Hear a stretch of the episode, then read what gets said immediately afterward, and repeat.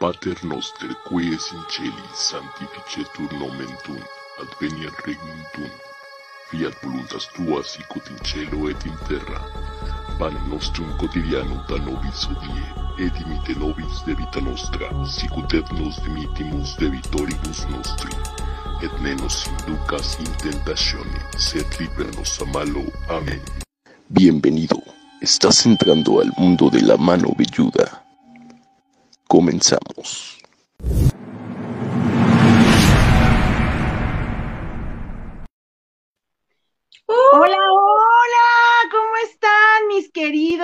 Mis queridos velludones, mis queridos macumberos que les encanta lo paranormal?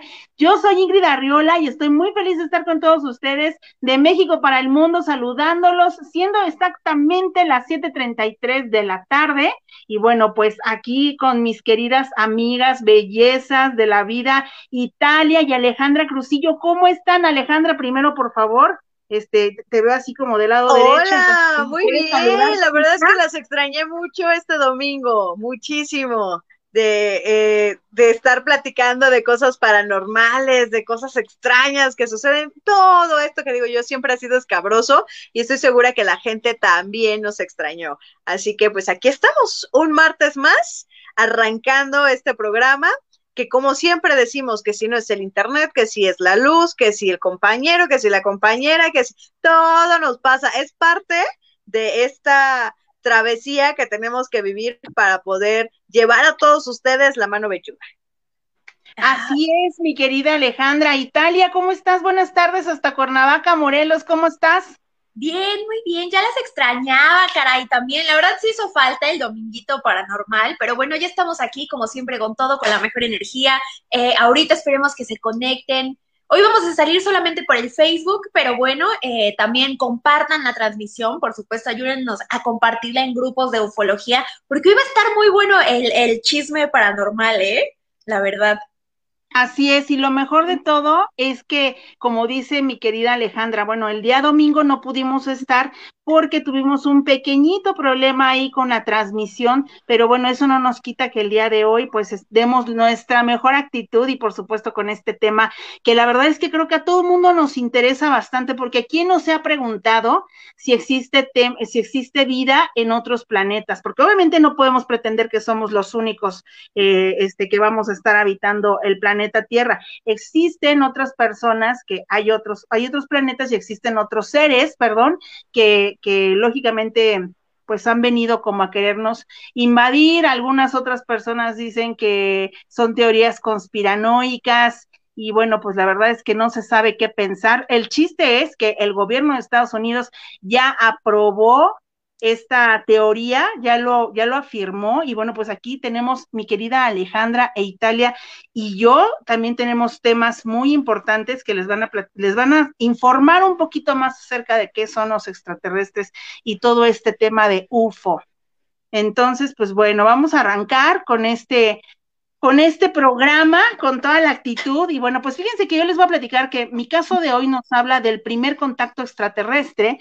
Esto, bueno, fue un 2 de julio de 1947 y a este caso se le llamó el caso Roswell. Eh, había un rancho y muy cerca de este rancho, eh, como les digo, el 2 de julio de 1947, cayó una nave espacial. Eh, mucha gente pensaron que era como una, una cuestión conspiranoica. Sin embargo, eh, en ese momento, bueno, pues este disco volador eh, lo aprobó el, el, gobierno de Estados Unidos.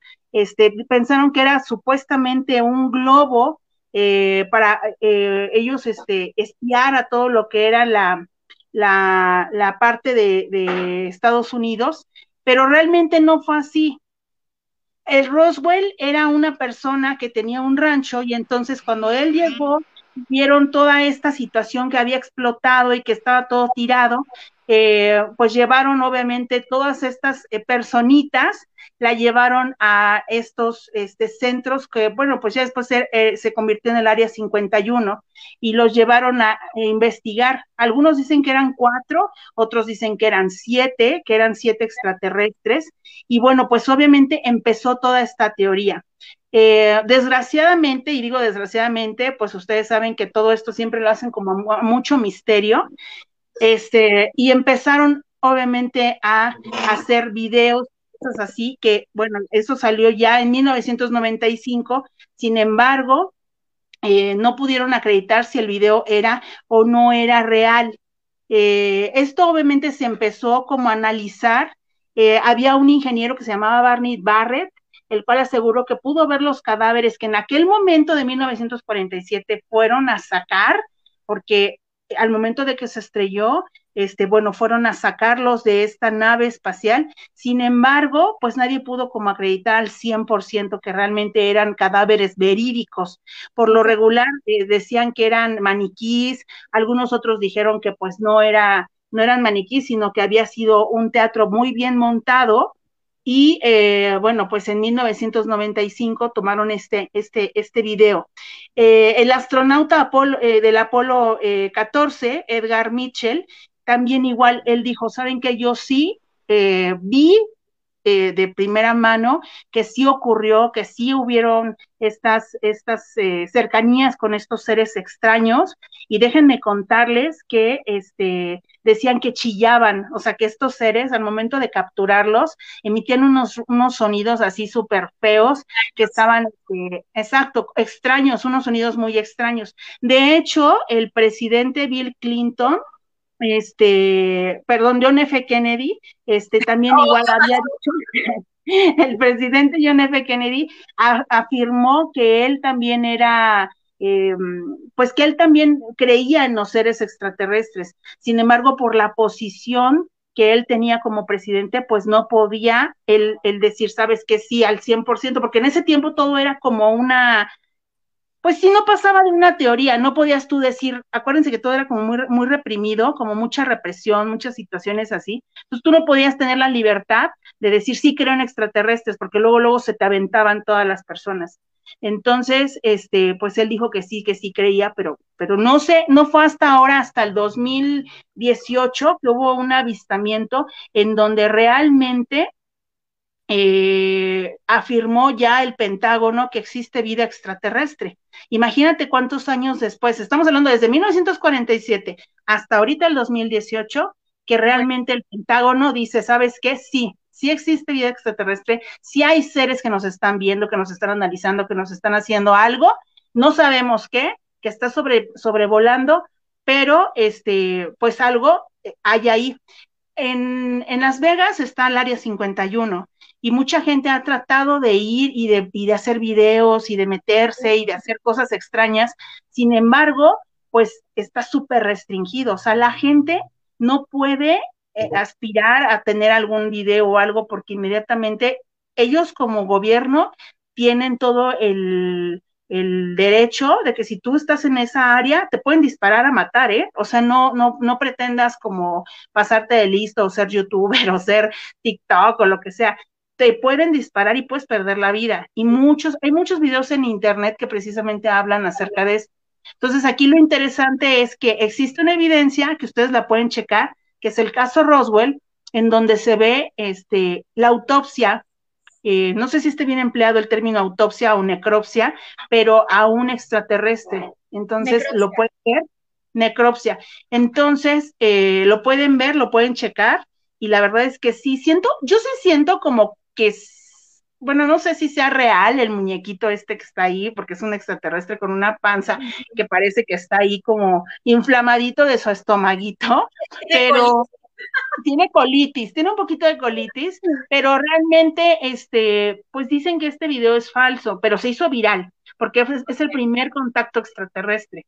Y como les digo, muchos acreditaron que supuestamente era un globo para taparle como la boca al gobierno, pero pues ¿cómo va a ser? O sea, de, una nave, de repente dijeron que era un globo, o sea, un globo aerostático.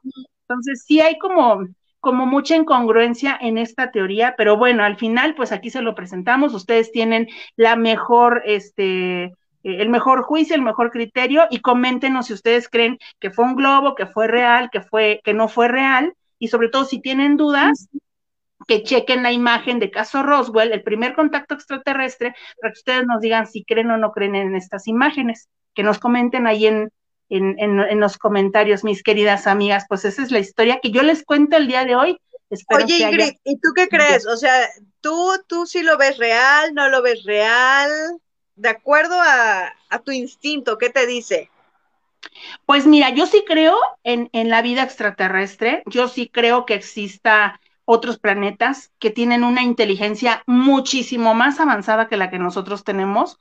O sea, sí creo que existe eh, algo que nos está observando, por supuesto, y sí me da un poco de curiosidad, un poco mucho de curiosidad, pero sobre todo lo que me da más es es un poco de temor, porque esos seres no sabemos si son buenos, si son malos, si realmente, como en la guerra de los mundos, ¿no? La película, que vienen y nos quieren exterminar y entonces echan los, los, este, los, los rayos. Te voy a platicar algo.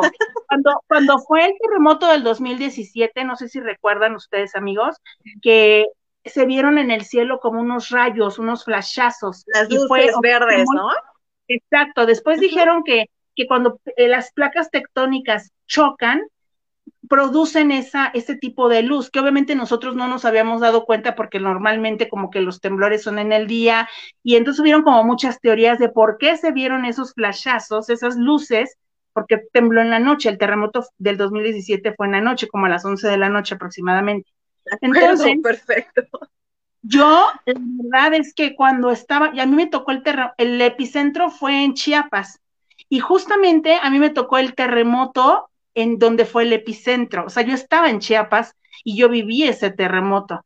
Entonces, de verdad, no, me van a, se van a burlar de mí y todo, pero cuando yo estaba viviendo el terremoto y de repente vi esas luces impresionantes, te lo juro que se me vino a la mente la guerra de los mundos y dije, esto es de extraterrestres, o sea, nos van a, nos, nos están atacando.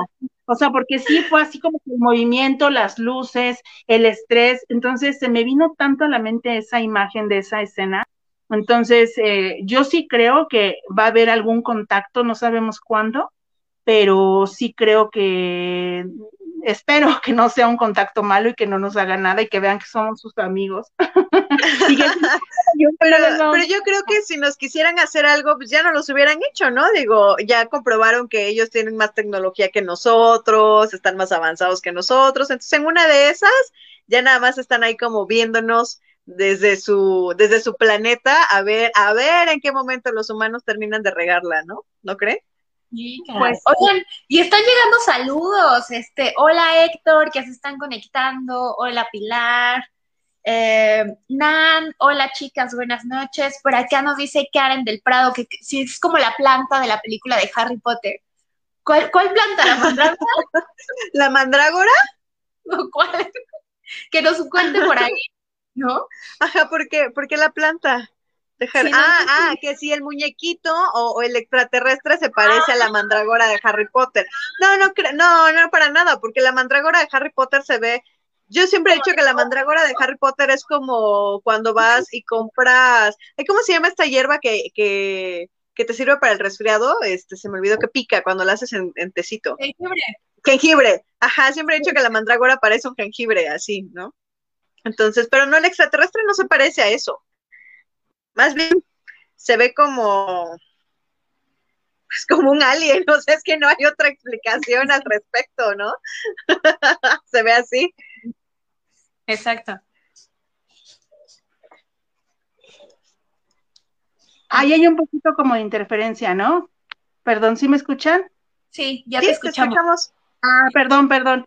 Sí, pues sí, la verdad es que está súper, súper, este, complicado todo este tema. Pero ustedes, por ejemplo, creen que sí existen las, las, eh, eh, bueno, por ejemplo, Italia, ¿tú sí crees en la vida extraterrestre o has tenido algún avistamiento, algo que nos puedas compartir? Fíjate que sí, de, de, niña yo siento que se veían más. No sé qué ha pasado con los extraterrestres o con las naves, pero no sé si les pasa que cuando éramos chicas, o sea, muchísimo más jóvenes de lo que ahora somos, se veían más O sea, en serio, yo me subí a la azotea y era una, en serio, o sea, continuamente los vecinos, está pasando un ovni, y le avisaban a todo el edificio y todos subíamos corriendo las mil escaleras a ver al ovni y era una cosa padrísima, la verdad. Ahora ya no se ven tanto, no sé a qué se deba eso, la neta.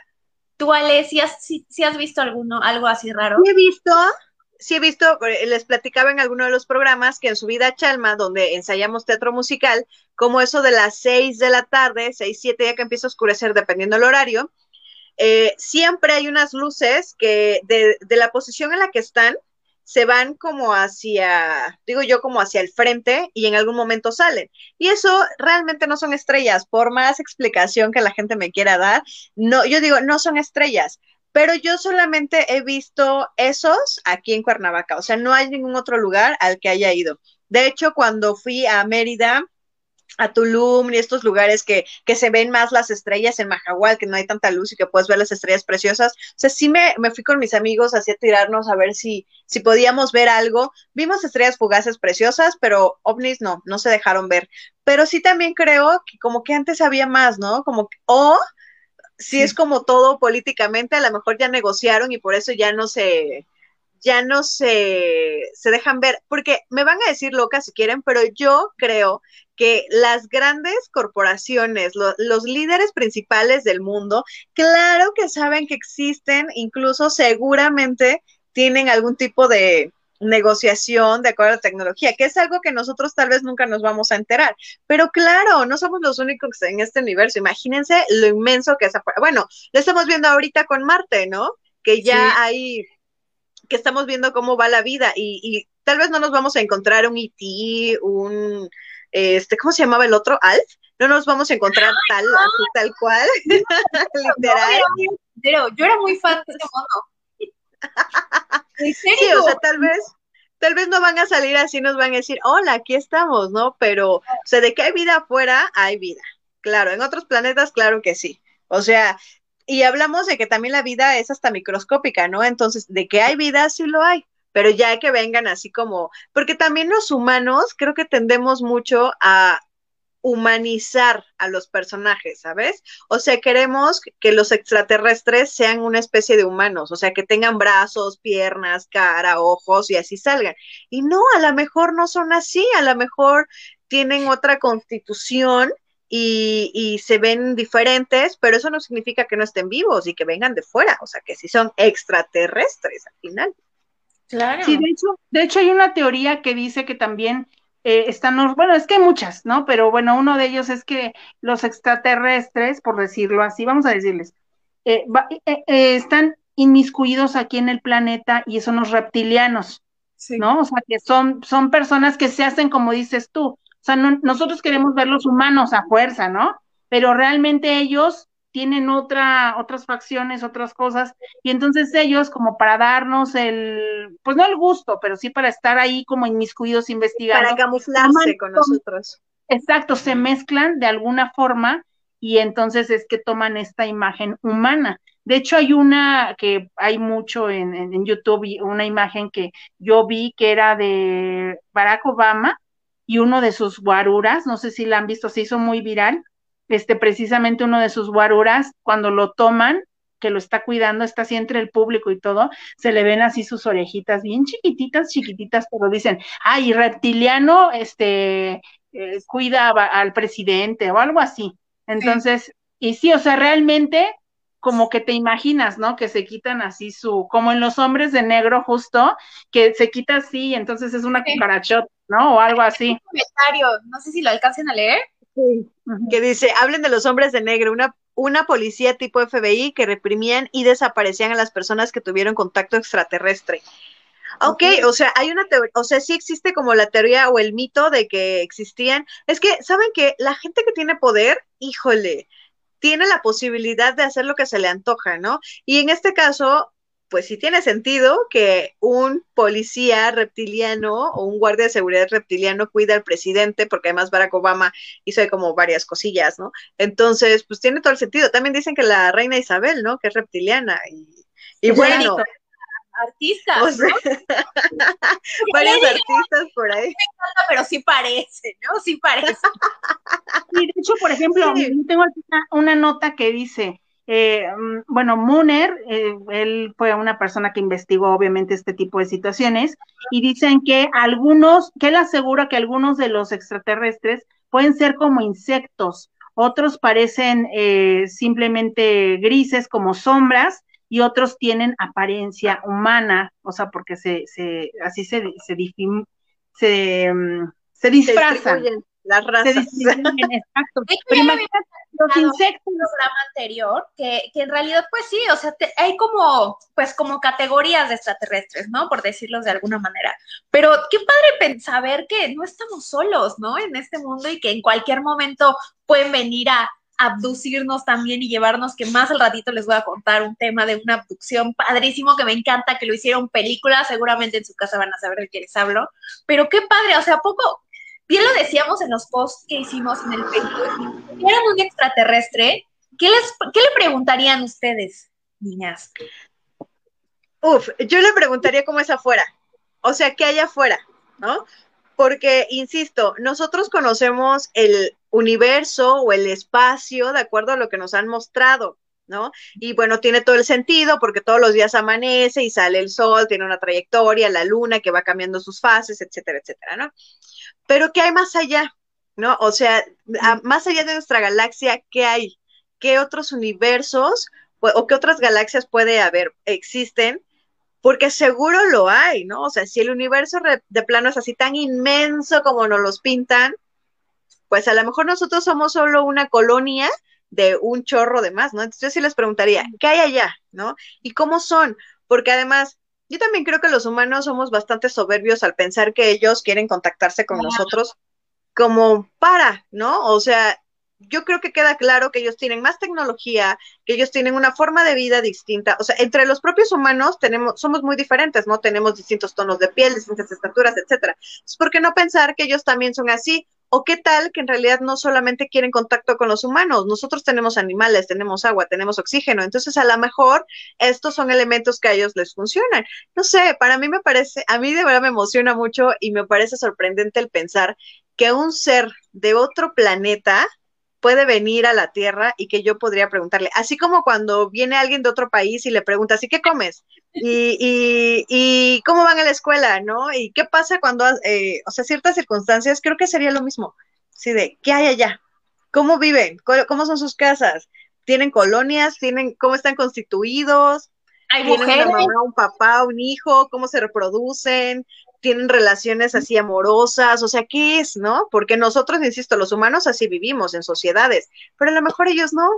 Y a lo mejor son, pueden ser planetas que tienen mucha paz y a lo mejor otros que sí están en guerra, ¿no? Pero insisto, todos estos son conceptos humanos. Al final no sabemos cómo, cómo ellos tienen construida toda su vida.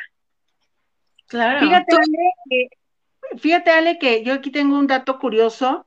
Eh, por ejemplo, lo que decíamos, dicen los ple pleyadianos, que ellos serían como parte de las, de las especies, eh, ellos dicen que son seres iluminados y que buscan el bien del planeta Tierra. Tenemos los reptilianos, que obviamente cuentan con un gran tamaño, o sea, se caracterizan por ser muy grandes y, bueno, pues eh, tienen características. Pero la reina Isabel es chiquita. Tienen características como los reptiles. Luego vienen los grises, que son seres que se refieren, como los ufólogos lo han mencionado, eh, de seres muy delgados, con la cabeza grande y alargada y con unos enormes ojos negros. Y bueno, pues también vienen los nibiu, nibiu perdón, ¿eh? Nibiruanos, ay, es que está difícil el nombre, no sé de dónde vengan, pero dice nibiruanos, nibiruanos.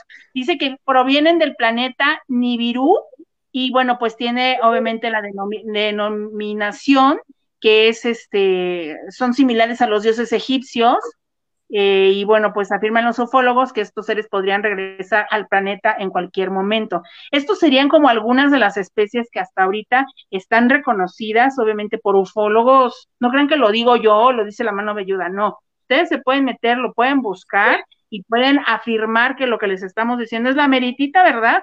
y vean imágenes, así que si ven por ahí en el, en el metro o algo, un chico así delgadito con una cabecita o así, pues pudiera ser ahí alguna de las especies.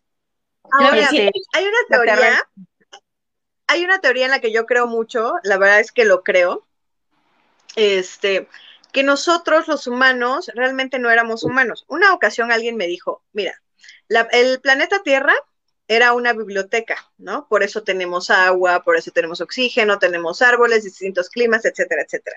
Y entonces todos los humanos que estamos aquí venimos de distintos planetas y veníamos a la Tierra a investigar, a ver, a conocer. Algo sucedió y nos quedamos atrapados aquí. Y para poder salir de aquí, lo que tuvimos que hacer es convertirnos en humanos para poder trascender. Por eso existen también estas teorías de que tu único objetivo en la vida es venir a ser feliz. Y yo la verdad es que lo creo ciertamente, ¿no? Entonces, a mí me pasa mucho, y no sé si a ustedes les ha pasado, que de pronto conoces a una persona y dices, oye, como que se parece a fulano, ¿no? Así como de, como que tiene cierto, un no sé qué, que qué sé yo, que se parece, ¿no?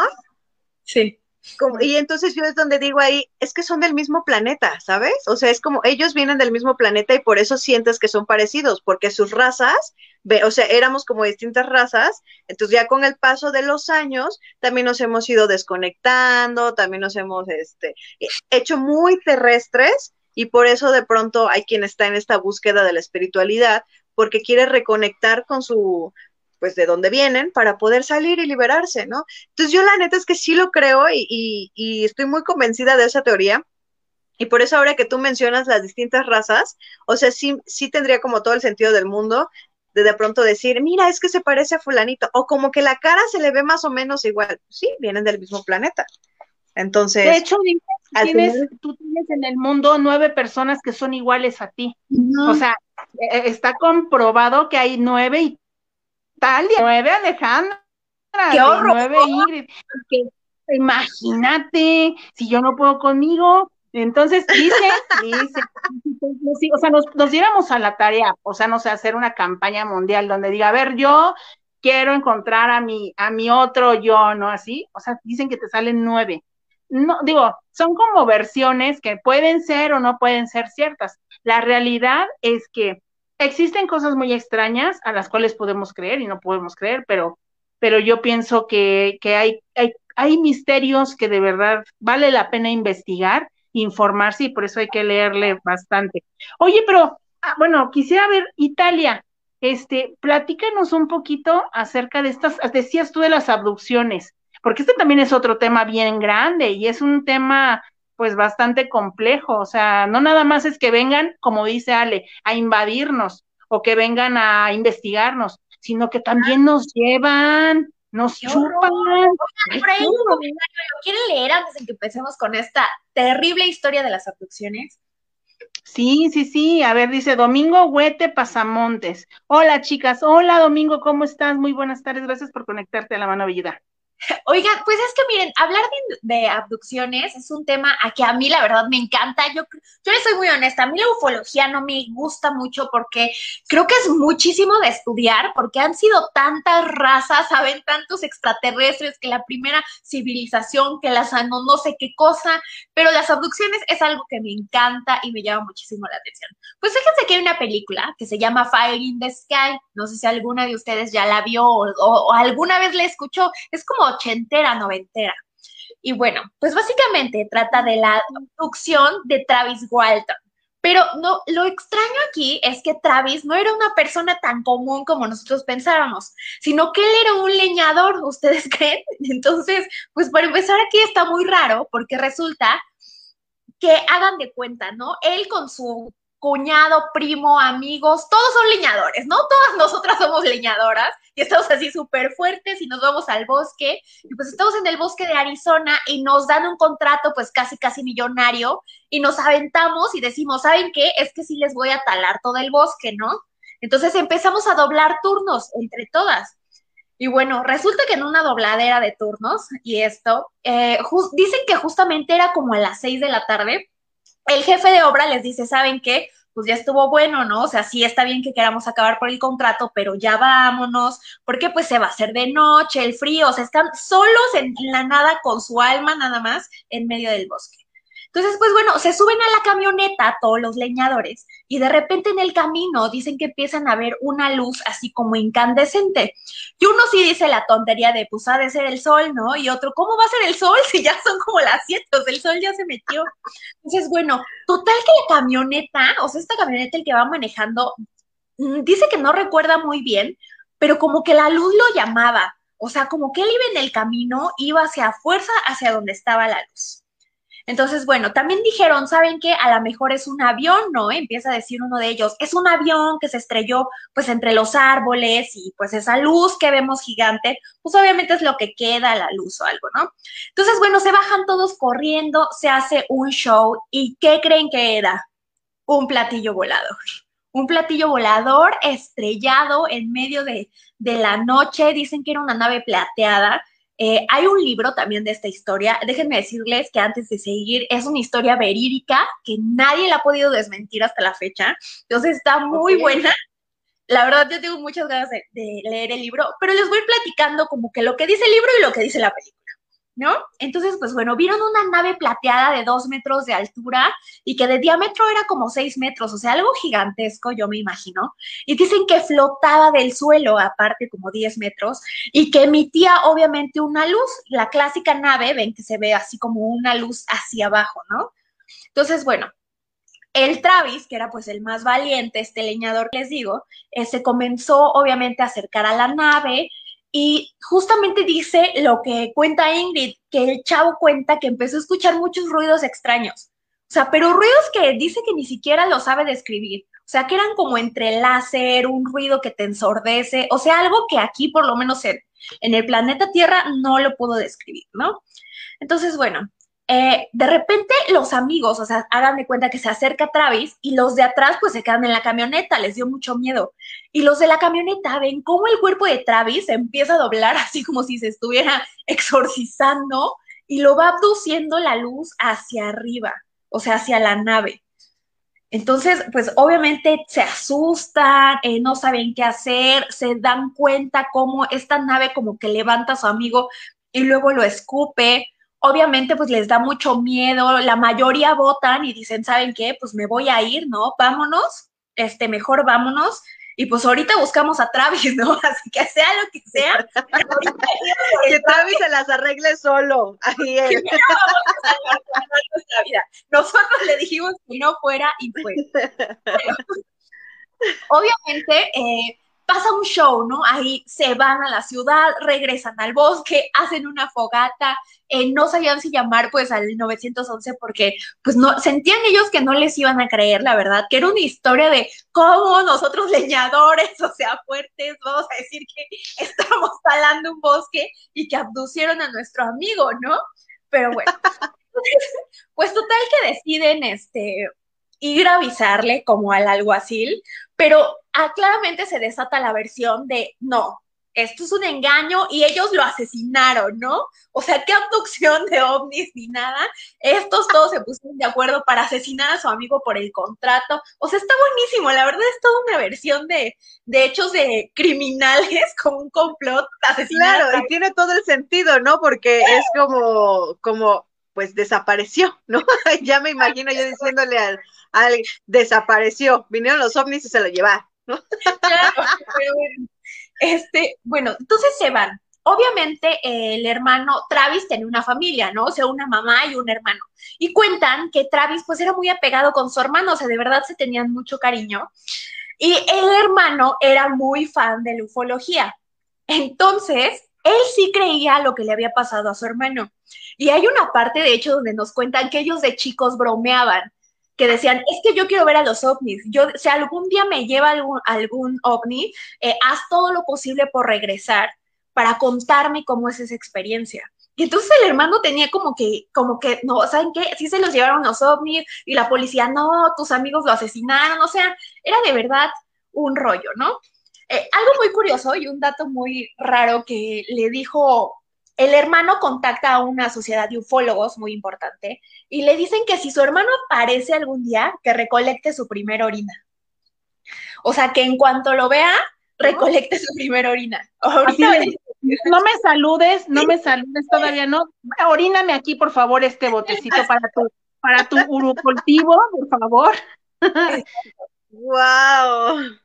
Pero bueno, para no hacerles el cuento largo, resulta que después de cinco días de búsqueda a Travis en bosques, ya saben que hacen estos como que llevan a los perros y toda la policía. Después de cinco días no lo encontraban y justamente ya el quinto día en la, mañana, creo que iba a ser el sexto, pues Travis aparece en la carretera completamente desnudo eh, y pues lo único que se acordaba era de que ve esta luz, pero él sentía que había pasado una noche y no cinco días. Entonces, obviamente, pues se hace un escándalo en el pueblo porque todo el mundo se enteró, eh, sometieron a Travis al polígrafo, es muy importante decirlo porque en aquellos tiempos, a pesar de que ahora sabemos que no es tan, pues tan certero, ¿no? Y que si estás nervioso, que no sé qué falla, pero bueno, pasó el polígrafo cuando le preguntaban de, de dónde había estado y de repente, ya que Travis regresa, se le empiezan a venir a la memoria pues muchísimos recuerdos.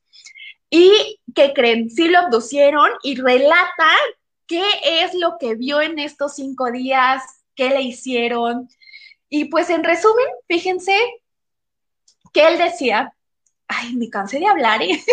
que eran unas criaturas súper raras, que él vio de repente cómo lo acorralaban todos y que tenían unos huesos muy delgados y que su piel era como si estuviera cubierta de malvavisco, como pálida, traslúcida, pero como viscosa.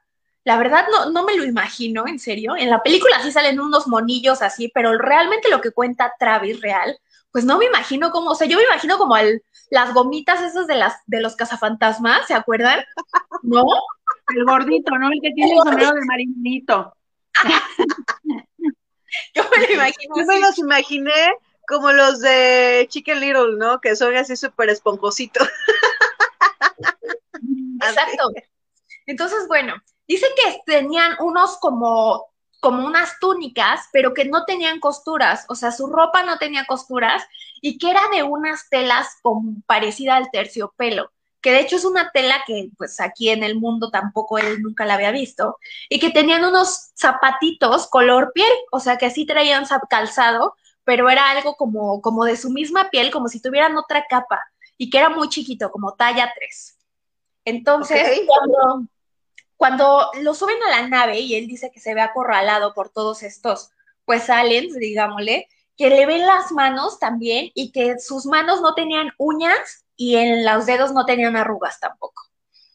Eh, que su piel era suave, pero sus cabezas eran calvas y muy grandes para su cuerpo. Entonces, pues ahí sí nos da una referencia de más o menos lo que nos han descrito siempre, ¿no? Que la boca la tenían muy, muy chiquitita, eh, orejas, que sus orejas eran arrugadas y que su nariz casi casi eran dos orificios que no tenían mucha forma, que el único rasgo facial eran sus ojos, que sí tenía un iris muy grande y que de hecho sus ojos les daban un aspecto felino.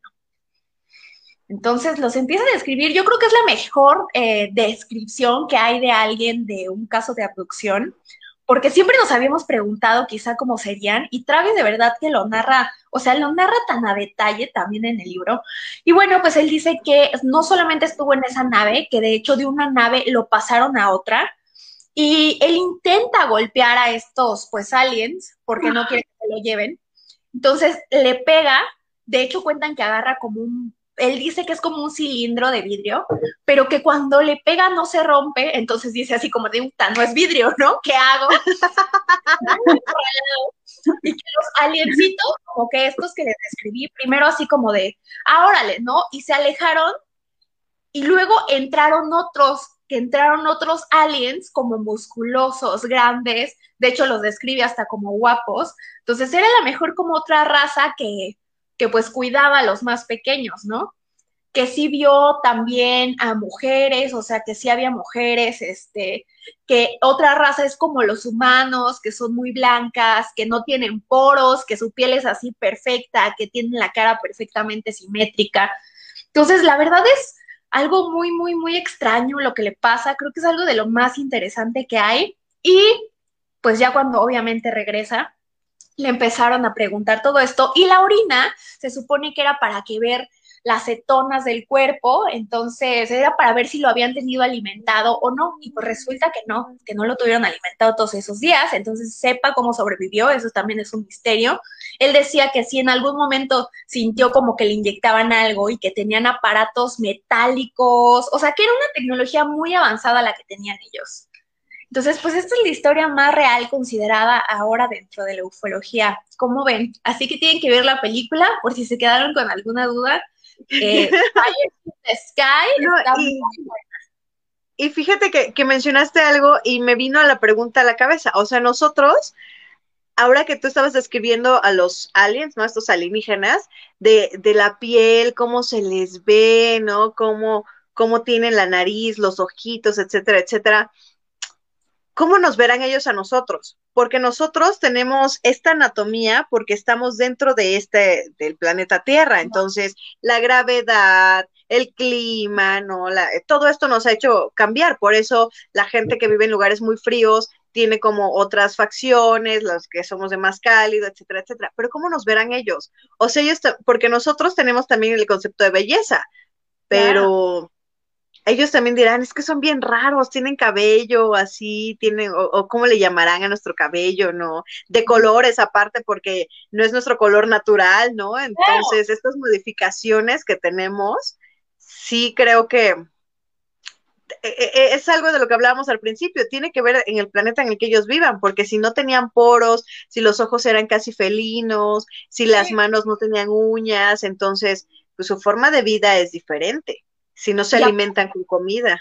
Claro, todas estas razas, ¿no? Que él describe que dentro de su narración, pues describe tres, ¿no? Al fuerte, al grande, pero también a los muy guapos, que si hay mujeres. Algo sí muy curioso que dice es que entre ellos nunca hablaron. O sea, que como tal palabras, un lenguaje nunca escucha. Nunca escucha. O sea, que no tiene idea de cómo se comunicaban. O sea, porque de verdad se veían y él, pues, supone que se entendían sin siquiera hablarse. Entonces, pues definitivamente no conocemos todo en este mundo, ¿no? Qué, qué miedo, qué, qué padre, pero qué miedo, o sea, porque también, o sea, yo sería Travis 12, ¿verdad? O sea, si a mí me aducen, claro que pelearía por mi vida. Ay, no. Definitivamente, fíjate que hubo un tiempo, eh, cuando vi la película Cuarto Contacto, yo tuve un miedo, pero no les puedo describir el miedo que tuve hacia ser abducida, ¿no? Y ya me imagino así como los aliens. Omar, viéndonos. Saludos, Omar. Muchas gracias. Saludos. Sí, ya me imagino así a los aliens así de, ay, esta cree que la vamos a pusir, ¿no? Pero a mí me daba un miedo terrible, pero no les puedo describir el miedo porque además dije, es que es algo que no conoces, ¿no? Y dicen que los miedos más grandes del humano es obviamente a lo desconocido. No conoces, pero imagínate que te llevan fuera del planeta Tierra y nunca más regresas y no tienes ni idea qué te pasó. Sí, o sea, y, aquí tu familia buscándote y todo, y tú, que además.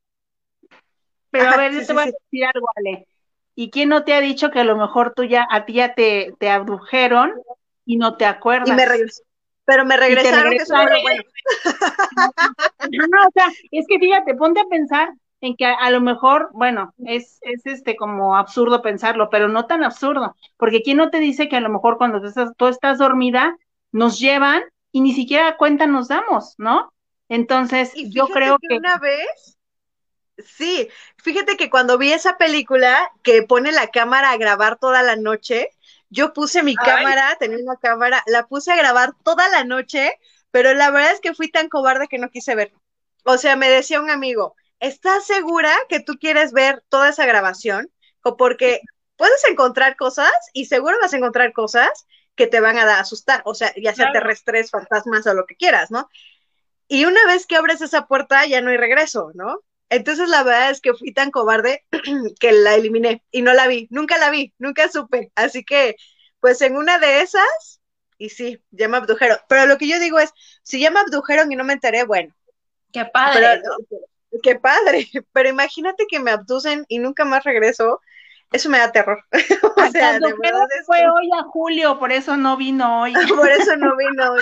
pero aparte, aparte nosotros tenemos una eh, eh, el entendido del tiempo como lineal, ¿no? Que esa es otra de las cosas que también se comentan de, de los extraterrestres. Hay una película muy buena que se llama La Llegada, que que justamente habla de esto, ¿no? De cómo nosotros vemos el tiempo de inicio a fin, o sea, por ejemplo, ahorita ya es de noche, pero ya tuvimos todo un día, pero cómo cuando nuestra mente llega a entender ciertas cosas, el tiempo ya no es lineal. Entonces, seguramente ellos también viajan así, ¿saben? O sea, ellos no tienen un día y una noche y 365 días, ¿no?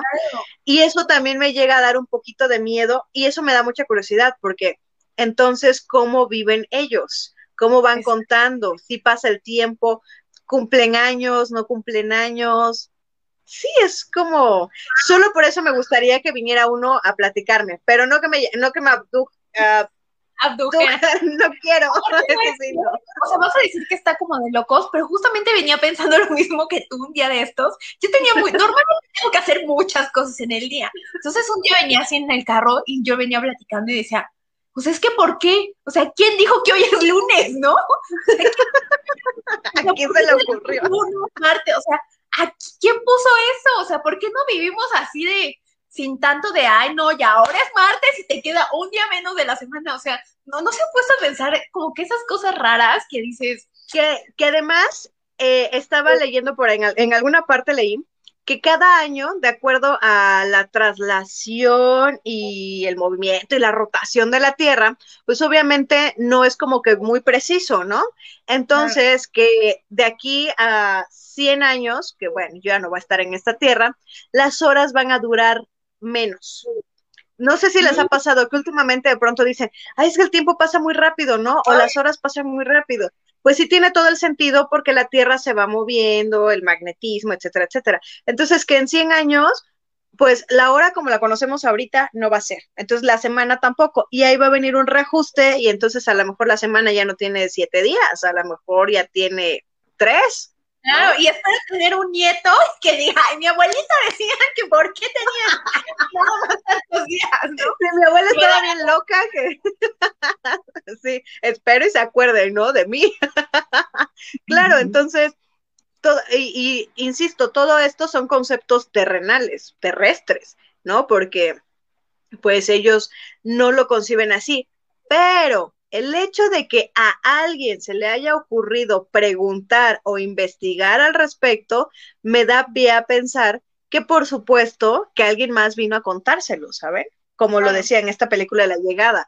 O sea, entiendo que la imaginación es inmensa, pero no se me ocurre que de pronto alguien diga, ay, ahora voy a inventar, no sé, ¿no? ¿Saben? O sea, de algún lado tuvo que haber salido para poder tenerlo. Entonces creo que definitivamente vinieron. Así como lo dijimos en otro programa, que cómo es que tenemos pirámides y construcciones impresionantes y no tenemos ni idea de cómo se hicieron, aun cuando hay gente explicándolo, claro que no. O sea, si ahorita con toda la tecnología que tenemos, ármate un edificio así de grande, cuesta trabajo, ellos que no tenían ni la mitad de lo que tenemos ahorita, las construcciones que tienen que han pasado siglos. Así es. Oye, pues eh, está muy interesante el tema, pero pues a mí me gustaría que Ale finalizara y cerrara este programa con broche de oro. ¿Qué tema nos trae Ale? Porque bueno, ya platicamos del caso Roswell para los que se conectaron ahorita como a la mitad del programa. Bueno, el caso Roswell, que es el primer contacto extraterrestre con un video filmado en 1995, la abducción de Italia, bueno, no de Italia, no de Italia, pero bueno, esta película súper interesante que obviamente nos deja así como picados para que obviamente vayamos y la busquemos. Y entonces ahora mi querida Ale, ¿con qué vamos a cerrar con broche de oro? Este, bueno, ¿con este qué vamos a cerrar? Yo realmente, cuando hablo de extraterrestres, siempre, siempre, siempre, antes vamos a leer aquí la telenovela que nos escribieron, dice, en Barcelona, España, hay un hombre que está en contacto con una clase de alien y tiene selfies con los ovnis y todo es alucinante. Yo he visto las fotos y las han estudiado y son verídicas. Dice el hombre este que ellos están en la octava dimensión y nosotros en la tercera dimensión. Imaginaros cuántos nos sacan en evolución. Claro, porque además esa es otra. se supone que hay dimensiones y hay planos, ¿no? O sea que las dimensiones, no sé si las dimensiones son las que van hacia arriba y los planos son los que van hacia los lados, y nosotros estamos como conectados. Los duendes dicen que viven en la cuarta, por ejemplo, bueno, duendes es otro tema también, ¿no? Pero que algún día lo vamos a platicar. Sí, dicen que viven en la cuarta dimensión los duendes. Entonces nosotros estamos en la tercera, los duendes en la cuarta y los extraterrestres en la octava. Pero dicen que el año pasado nosotros brincamos de dimensión, no sé si se acuerdan, que ya como para final de año dijeron que habíamos cambiado de dimensión, no de plano, de dimensión, pero por eso les digo, si viéramos como un cubo, no me queda, eso sí no lo tengo claro, tengo el dato preciso, si las dimensiones son las que van hacia arriba y los planos lo que van hacia los lados o al revés, ¿no? Porque también están estas teorías de que nuestra realidad se maneja esta, esta mano velluda y esta Ingrid de esta Italia estamos aquí, pero en algún, en, en otra, en otro plano, estamos haciendo otra cosa. A lo mejor no estamos hablando de aliens, estamos hablando, no sé, de física, tal vez, ¿no? Algo así. No, a lo mejor estamos en Six Flags, no en otra, en otra, en otra. Sí, o sea, a lo mejor es Alejandra.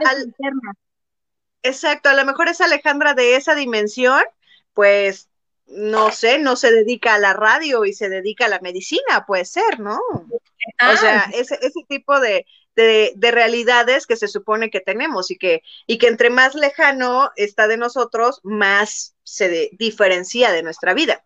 Por acá dice Katia Muñoz, Katia, te mando un saludote, dice Ale, te mando un fuerte abrazo. Yo también, nena, muchas gracias por vernos. Otro. Así es, pues bueno. Cuando sacan está el programa. Bueno, yo, ¿Qué viene el programa? Guerrero Alicia, ¿cuánto saca? ¿Qué, decía? Ya no lo vi. está muy bien el programa. Y eso me da Ingrid, tú platica también. Sí, platico. sí, entonces, Sí, llegaron más tarde porque Ingrid nos empezó a platicar justamente de los aliens. Bueno, pero lo que yo les decía y, y, que a mí me llama mucho la atención es justamente esto, ¿saben? De cómo nuestros ancestros están totalmente relacionados con la vida alienígena, ¿no? De hecho, se ha comprobado que en varias de las pirámides hay lugares a los que tú no puedes entrar sin oxígeno y no puedes entrar sin luces. Hay una pirámide en particular, no estoy segura si son de las que están aquí en, el Estado de México, en donde prendías un cerillo y se apagaba, ¿no? Eso significa que hay muy poco oxígeno. Pero que cuando fueron escarbando y escarbando y escarbando, encontraron que nuestros ancestros sí tenían baterías, obviamente no baterías como las que conocemos con litio y estas cosas, sino una especie de batería que generaba luz. Entonces ellos también tenían tecnología o electricidad. ¿Qué pasó en el camino? No lo sabemos. La pirámide incluso dicen que tiene un como un lago de mercurio. Sí, mercurio es el que tienen los este los termómetros, ¿no? De mercurio, pero que a los alrededores de la pirámide no hay mercurio. O sea que, que, es como un elemento muy difícil de encontrar. Y para hacer un lago de esa magnitud, tuvieron que haberlo transportado desde otros lugares para que pudiera llegar ahí. Entonces, lo curioso es, ¿cómo le hicieron? Claro. ¿De dónde lo sacaron? Entonces, yo realmente sí creo, y de acuerdo a todas eh, estas pruebas que nos han mostrado, sí creo que nuestros ancestros tuvieron demasiado contacto con estos seres alienígenas y si lo empato con la teoría que les platicaba hace un momento, pues más bien eran como los más iluminados que mantenían esta parte extraterrestre para poder empezar las civilizaciones en la Tierra y que de ahí se fueran desprendiendo y entonces nosotros poco a poco fuéramos evolucionando. Porque recuerdo perfectamente cuando eh, en Oaxaca, cuando fui a las pirámides, hay elementos de las pirámides del, Estado de México. Y en ese tiempo viajar caminando, porque no tenían transporte, caminando, imagínense cuánto tiempo. Bueno, que también está esto que, que, iban de uno en uno, ¿no? O sea, no es que el mismo que viniera desde Oaxaca llegara hasta la Ciudad de México o Estado de México ahora, sino que llegaban y pasaban el mensaje y se iban.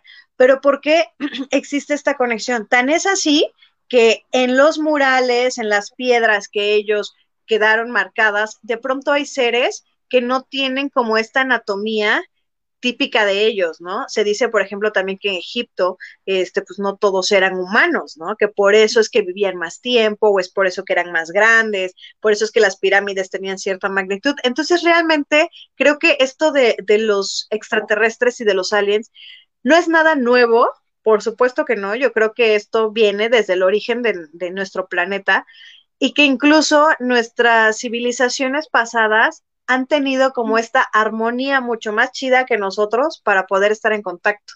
El hecho de que seamos tantos y de que la gente, ciertos grupos tengan el poder, también creo que limita, ¿no? Porque solo ellos tienen, pues, el acceso a esa información. Si nosotros tuviéramos el poder, tal vez podríamos saber algo. O tal vez, de pronto la teoría es, ¿qué pasa si nosotros sabemos lo que hay allá, ¿no? O sea, ¿nos sirve para algo? Porque ahorita que yo veo que los humanos, así que Marte, que súper emocionados y Marte, está padrísimo porque estamos aprendiendo que hay afuera, pero nuestro planeta Tierra, híjole, híjole, necesita un chorro de ayuda y no lo estamos ayudando. Entonces está bien padre que salgamos a investigar, pero también es como, ¿qué hay aquí? El mar, por ejemplo, el mar es una de las cosas que no han podido terminar de investigar porque nunca se acaba, ¿no? O sea, es como, y ese me encantaría pensar que es un gran portal a que puedan entrar, que por ahí entran y llega a algún lado, ¿no? Fíjate, que lo, que estás diciendo, este, eh, bueno, yo quiero compartir a toda la gente que nos está viendo en la mano de ayuda. Exactamente en Ciudad Real, Palenque, Chiapas, existe obviamente la tumba del rey Pacal. Si ustedes se meten a googlear eh, exactamente eso que nos comenta Ale, en donde dice que hay imágenes o situaciones que han sido esculpidas en piedra, por ejemplo, tú puedes ver exactamente la imagen del rey Pacal. Recuerden que obviamente pues en, aquel entonces eran como muy narizoncitos y todo esto. Y obviamente sale en la tumba del rey Pacal, sale la imagen de este, de este, de este mm, rey, que en este caso pues eh, precedía todo lo que era la civilización este, maya, pero al lado de él sale como una especie de astronauta y una nave. A mí me tocó, a mí me tocó exactamente bajar, más o menos en los, en los noventas, cuando descubrieron esta pirámide en, en perdón. Está, está. Ah. Se las, se las voy a compartir, este, bueno, obviamente para que las subamos en las redes sociales, pero este, ustedes pueden verlo, digo, si no esperan a, a, la mano ayuda, la pueden googlear y le pueden poner este palenque y le pueden poner tumba, rey, tumba del rey Pacal con K este, y a mí me tocó en los noventas estar bajando a este, porque todavía te dejaban bajar precisamente lo que nos cuenta Ale. Podías tú bajar en la parte de medio, eran muchos escalones, había una humedad impresionante, pero llegabas todavía a la, a la tumba, no te permitían obviamente tomar con flash, ni mucho menos, pero sí era muy impresionante ver esta, esta imagen. Ya al paso del tiempo, se fue, eh, exactamente, no había ya más oxígeno y era muy peligroso que la gente bajara y bueno, pues cerraron ya el acceso. Ahora, hoy en día, tú vas y solamente puedes ver eh, la pirámide por la parte de afuera, pero ya no puedes bajar. Ya eso quedó para la posteridad únicamente en imágenes por internet. Pero la verdad es que sí está impresionante porque tú dices, ¿cómo en aquel momento, lo que nos dice Alejandra, cómo en aquel momento pudieron haber eh, enterrado a su rey, a su, bueno, pues sí, ellos lo veían como su dios, como su deidad, y aparte hacer una imagen con un astronauta, o ahí es donde tú dices, ¿quién, ¿quién les dijo que tenían que plasmar esa imagen de este astronauta o de esa o de ese este, nave espacial? Y se ve clarito, o sea, de verdad, véanlo, es impresionante y justo lo que nos dice Alejandra, ¿quién les dijo? O sea, como por qué llegaron y les dijeron, tienes que hacer esto y obviamente nunca lo vamos a saber, nunca lo vamos a saber. Y de hecho en Chichen Itza está en las, en las eh, ay, se me fue ahorita el nombre, eh, donde estudian los, los astros, este, más grande, o sea, ellos tienen ahí su... El observatorio, el observatorio, más grande más grande, porque ellos dicen que ahí exactamente los mayas tenían contacto con los extraterrestres y era tan grande el contacto que necesitaron crear un observatorio tan grande para poder analizar todo ese contacto, porque eran los portales, por eso es que hay agua, si se dan cuenta en Chichen Itza existen muchos cenotes, que están conectados entre sí, ya se descubrió que están conectados entre sí y precisamente servían de portales para que obviamente pudieran conectarse con estos seres increíbles que son los que pues obviamente nos visitaban en aquel momento desde el universo. Entonces todo está conectado. Y digo, lo quise mencionar porque justo viene con lo que tú estabas comentando, Ale. ¿Saben qué Oye, Antes de que se me vaya, a ver, yo tengo una amiga que es antropóloga, entonces hay que buscar algún tema mm. para que nos tenga de eso. Entonces déjenos en los comentarios si quieren que invitemos a gente también, o sea, de verdad experta en la materia, que no nada más nosotros, ¿va? Porque no somos expertos, pero sí leemos mucho. Sí, yo sé lo que me Google me dice. No, pues es que, es que mira, es echarle la, e, e, un poquito la lectura, pero sí estaría súper padre, como dice este Italia, que viniera una, ella dedica su vida a estudiar antropología y que nos contara, ¿no? Serio, porque de verdad, o sea, si han visto estas series de televisión de Estados Unidos, anda así con sus brochitas y le encanta y cuando encuentra una osamenta baila, limpia y es padrísimo, está, está increíble que viniera ella y les platicara, ¿no? Vamos a buscar algún tema para traer a la antropóloga también. Sí, por favor, tengo muchas preguntas que hacerle. No, y aparte está padrísimo, e Ingrid, qué, qué suerte y qué padre que tú hayas podido bajar. Eso es otra de las cosas que de pronto lamento de, de, de, haber llegado tan tarde a este mundo, ¿no? Por decir, híjole, es que ya hay muchas cosas que ya no te permiten, ¿no? Y está bien, en la conservación de, está padre, porque además somos tantos humanos que queremos ir a verlo, que bueno, lo que vamos a terminar haciendo es justamente eso, destruyéndolo, ¿no? Pero el Pero hablando de, de, reactivar, pues obviamente la, la, economía y todo esto, sigan a Ingrid. Ingrid tiene una agencia de viajes. Hemos viajado con ella, muchos lados muy chidos. Nos ha llevado a espectáculos. Ustedes que les encanta lo paranormal. A nosotros y a varios youtubers nos llevó a ver a La Llorona. Entonces ahí nos tenía arriba de la, de la trajinera en el frío. Con, ay, mis hijos atrás. O sea, bien padre. de, de tu red. Anúnciate, Ingrid, anúnciate. Ese es el momento, es que pagué, es que pagué mis 20 pesos. no, pues fíjense que precisamente por eso es que yo he tenido la oportunidad de ir a este tipo de lugares, este, porque en aquel momento pues ya eh, hacíamos este tipo de tours y eh, he conocido, gracias a Dios, toda la, la, la, parte, por ejemplo, desde pirámides y lugares y museos. Entonces, bueno, pues ahí me pueden seguir en Diverviajes México para que ustedes se conecten y ahí está mi mención ya. Me siento como, como programa de televisión haciendo mi mención. Claro que sí, conéctense, chicos. Bueno, Diverviajes México, este, para viajar. Y bueno, sí, la verdad es que estuvo súper padre y por eso es que mencioné lo de Pacal. Y métanse a ver, porque de verdad está impresionante. Y ahí me queda claro que las civilizaciones mayas tenían mucho que ver con los extraterrestres. Y gracias, Italia, por la. Sí, porque este observatorio que mencionas, eh, también, o sea, nosotros, recuerdo que cuando fui a Chichen Itza y lo vi, ¿no? Así de, este es el observatorio, y tú solo ves piedras. Piedras, piedras, pero aparte oh. no son piedritas, o sea, son columnas. Y yo decía, ¿y como por, no? O sea, dentro de, porque creo que también el tanto avance tecnológico, tan, tan esto, nos ha hecho dejar de observar alrededor. Entonces, ah, para mí no tiene sentido, ¿no? De pronto es como, y dónde se ponían a observar o qué observaban. Pero cuando ya lo mides en esas dimensiones, dices, claro, o sea, no había electricidad, el cielo se veía nítido, no había contaminación, entonces ellos veían otra cosa que nosotros no vamos a ver, ¿no? En este momento. Y también creo que el hecho de que ahorita tengamos, insisto, tanta tecnología, pues que podemos entrar a Google e investigar, nos hace tener muchas referencias pero ellos en ese momento no era como que voy a consultar en Google a ver qué me encuentro, era observar, era entender, y hay cosas que sí decimos. Pero, pero es que aparte te digo algo, o sea, si tú te pones nada más, es cuestión de rascarle tantito. Si tú te pones a ver un poquito de la historia, o sea, digo, vámonos aquí a Puebla, San Juan Cholula.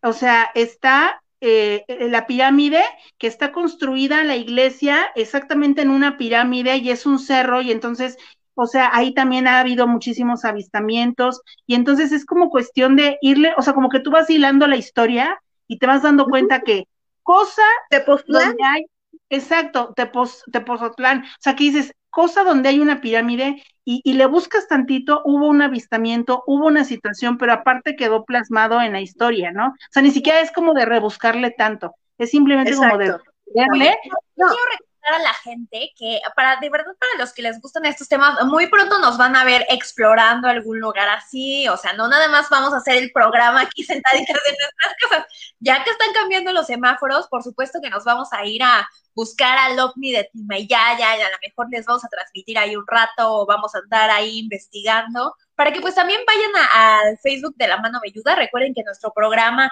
en realidad pues hemos decidido que vamos a estar por Facebook Live y por supuesto eh, próximamente en Spotify, Ale. Así es, ya la próxima semana todos los capítulos que hemos eh, realizado los van a poder escuchar en Spotify y la verdad es que nos ayudan un chorro, un chorro si nos recomiendan, chicos. Así coméntenselo a sus amigos, pónganselos de mira, vea a estos chicos que la verdad, eh, pues sí, le estamos echando todas las ganas, no saben, organizarnos es todo un reto y le estamos poniendo corazón, pasión. Así que pues también échenos la mano para que sigamos teniendo temas que además entre que vamos a ir a las investigaciones y entre que hay lugares que tenemos curiosidad porque además si se han dado cuenta somos muy diferentes, ¿no? Los cuatro. Entonces, las preguntas, las dudas, todo va surgiendo y estoy segura que ustedes que nos están viendo, seguramente les ha pasado por aquí alguna de las preguntas que alguno de nosotros ha hecho. Así que van a tener respuesta. Eso, por supuesto. Así que recomiéndenos. Y sí, próximamente, la siguiente semana estaremos en Spotify, les estaremos eh, pasando la liga para que nos puedan estar escuchando. Y así pónganos, mientras se van de viaje o mientras van manejando o mientras van a algún lado, ustedes pongan la mano ayuda. No, y aparte no saben, cuando hagamos las exploraciones, ahí va a venir lo bueno porque somos tan, como dice Ale, tenemos una, una forma de ser tan diferentes entre sí, o sea, de verdad se van a morir de risa, yo creo, porque, o sea, a lo mejor ustedes pueden pensar, no, es que Ingrid es así súper entrona, pero realmente sí me da un poquito más de miedo y soy como, uh. entonces imagínense ustedes, no, imagínense ustedes cuando vayamos a algún lugar y, y ustedes viendo la exploración. Yo soy recollona para lo paranormal. O sea, para lo paranormal, híjole, no saben, yo le huyo, pero ahí voy, ahí voy. Me voy a llevar así mis mil protecciones porque también no me quiero traer cargando a ningún muertito, ¿no? O sea, y aparte van a ver desde el momento en el que antes de y después de, o sea, desde que estamos en los taquitos y así preparando pues la tripita y todo para poder entrar y a todo lo que da, como el, el, antes de y el después de, y se van a divertir bastante. Entonces, como dice Italia, y no nada más vamos a ir a lugares así aburridos ni nada, no, vamos a ir a lugares que realmente tienen algo, ¿no? Por ejemplo, la Casa Mijangos, este, bueno, tenemos así como una lista impresionante de lugares a los cuales queremos ir, que no sabemos si vamos a poder entrar, porque obviamente a veces el, el acceso es difícil también, pero que de verdad para ustedes lo vamos a hacer con todo el cariño y con todo el amor. Y pues ah. bueno, creo que ya se nos acabó el tiempo, si no estoy mal. Se me fue muy rápido. Se me fue se nos fue volada. Así es, y bueno, pues yo quiero agradecer a, a mis queridas compañeras profesionales este, en el ámbito de ufología, abducciones y todo, este, su compañía. Muchísimas gracias, Italia, Ale, por haber estado en este programa con nosotros. Este, no sé si quieran agregar algo más, sus redes sociales, algo que quieran mencionar. Lean los comentarios. Dice, sois guapísimas las tres. Hasta el próximo live. Bye, bellas damas. Ingrid lo Muchas tiene que gracias, Domingo. Te mandamos besote. por favor. Eh, sabes que el acento español soy la peor, pero creo que a Ingrid sí le sale. Así que Ingrid, ah, Domingo, Domingo Guate Pasamontes, sois guapísimas las tres. Hasta el próximo live. Bye, bellas damas. Hombre, Jolines, pues, aquí en México te esperamos muy pronto, Pues síguenos en nuestras redes sociales. A mí me encuentran como Alejandra Cruzillo, C-R-U-C-I-L-L-O, Alejandra Cruzillo, y ahí me encuentran en todas las redes sociales. Recuerden que la mano velluda también la vemos y la escuchamos en Radio Cherry Pop. Por acá dicen, primera vez que las veo desde Costa Rica. Hola, Jonathan Valverde. Pues ojalá te haya gustado el programa y nos recomiendes y veas todos los que ya tenemos, porque este es nuestro programa número nueve. Nueve, nueve. Y desde mañana en Spotify todos los capítulos que se han perdido, los van a encontrar. Así es. Así, es, hay que compartir la transmisión. En verdad no cuesta nada, compartan y a lo mejor al compartir alguien, al, a lo mejor ustedes pueden decir, ay, no, no me gustó lo que sea, y está bien, no hay, no pasa nada, pero alguien a que ustedes le compartan, a lo mejor sí les va a gustar y entonces, pues así nos vamos haciendo. Le estamos poniendo, como dice Ale e Italia, todo el corazón a este programa. Italia, oh. muchas gracias. ¿Algo que quieras agregar, mi querida amiga? ¿Qué creen? Que me acabo de dar cuenta que llegamos a los mil personitas ya en Facebook. ¡Qué padre! No nos habíamos dado cuenta. ¿No? ¡Qué padre! Ahí vamos, ahí vamos. Y pues muchísimas gracias por acompañarnos esta noche. Les mando un beso y un abrazo muy apretado hasta donde nos vean. Por favor, recuerden darle like a este video y compartirlo. Ingrid. Y también que nos comenten de qué temas quieren que platiquemos, porque eso también a nosotros nos da una idea de cómo vamos a ir preparando para que los siguientes programas, pues ustedes estén también aquí atentos, así como nosotras. Así es. Y bueno, pues eh, nos pueden seguir, a mí me pueden seguir en mis redes sociales como Ingrid Arriola Oficial, Viajes México y Mondomania Oficial. Ahí son muchas redes, mejor las anoto, las anoto ya, porque son muchas. Y bueno, pues eh, mis queridas compañeras, este, bueno, pues nos vemos en una siguiente emisión de México para el Mundo, La Mano Velluda. Muchísimas gracias por haber estado con nosotros. Y bueno, pues eh, siendo las 8.41 de la noche, despedimos así el programa. Así que compartan, síganos en Spotify y pues hasta luego, mis queridos velludos, velluditos. Hasta luego. Bye. Adiós. Esto fue La Mano Velluda. Acompáñanos de nuevo en una siguiente emisión.